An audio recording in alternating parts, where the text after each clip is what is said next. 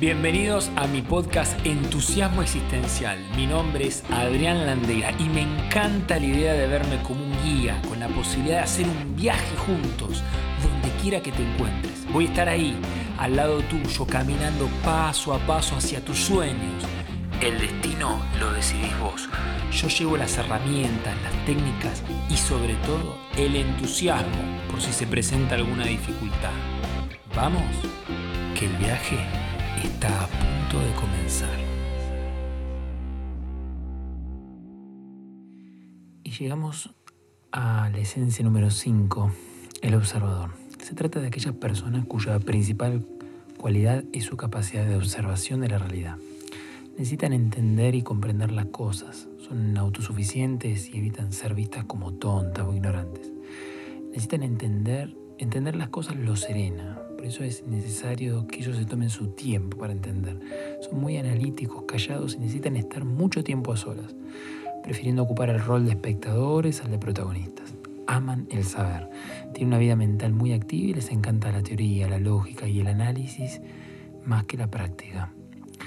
Les cuesta mucho el terreno afectivo y conectarse con la vida.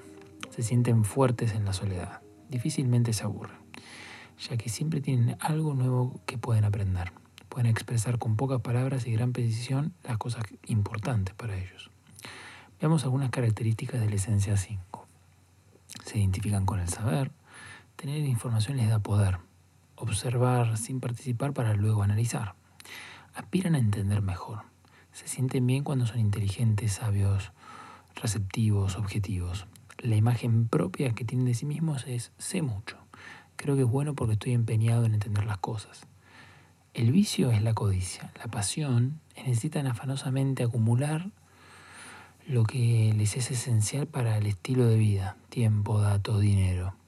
Característica positiva, ser perceptivo y original. Característica negativa, ser excéntricos y aislados. La riqueza y misión, querer aprender y anhelar la sabiduría.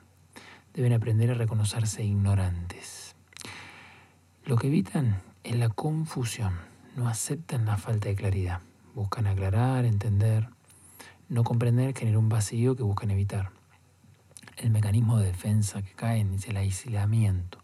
Racionalizan lo que sienten en lugar de sentir.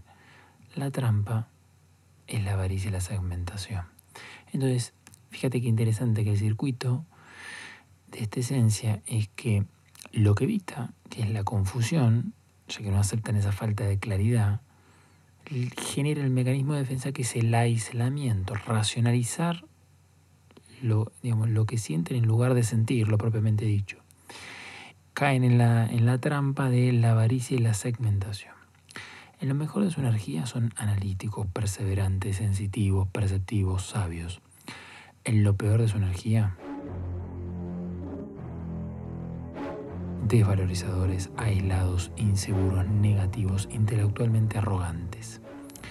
En su tiempo libre leen, navegan por internet, estudian, asisten a museos, bibliotecas, conciertos.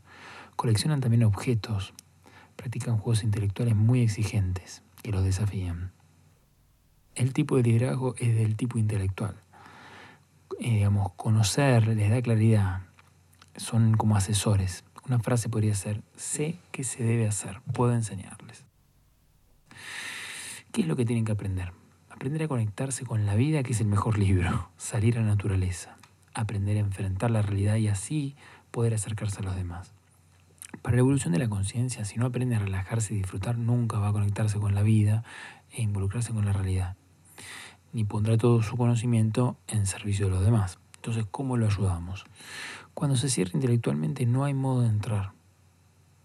No polemizar, nunca vaya de frente a discutir. Trata de proponerle, invitarle, preguntarle, insinuarle para que se involucre. Hay que tenerle mucha paciencia. El miedo constitutivo, es decir, el miedo que los acompaña de la concepción hasta el final de sus días, es el miedo a la realidad. Deben trabajar y tomar mucha conciencia sobre la seguridad. Y se sienten seguros cuando se aíslan.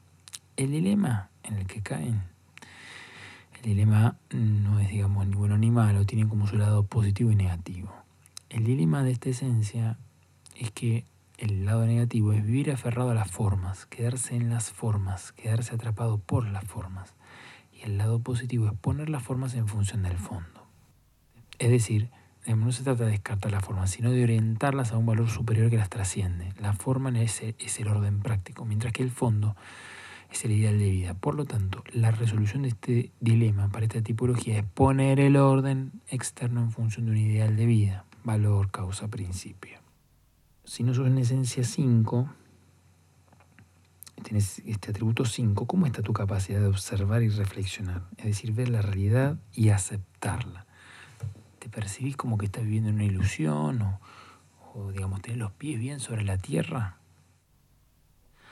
Hasta acá cómo te resuenan las características de la esencia número 5 y qué es lo que puedes aprender de sus características, de sus dilemas, de sus desafíos, para poder acercarte a, a estos atributos y desde un lado de conciencia, de registro, seas o no la esencia número 5.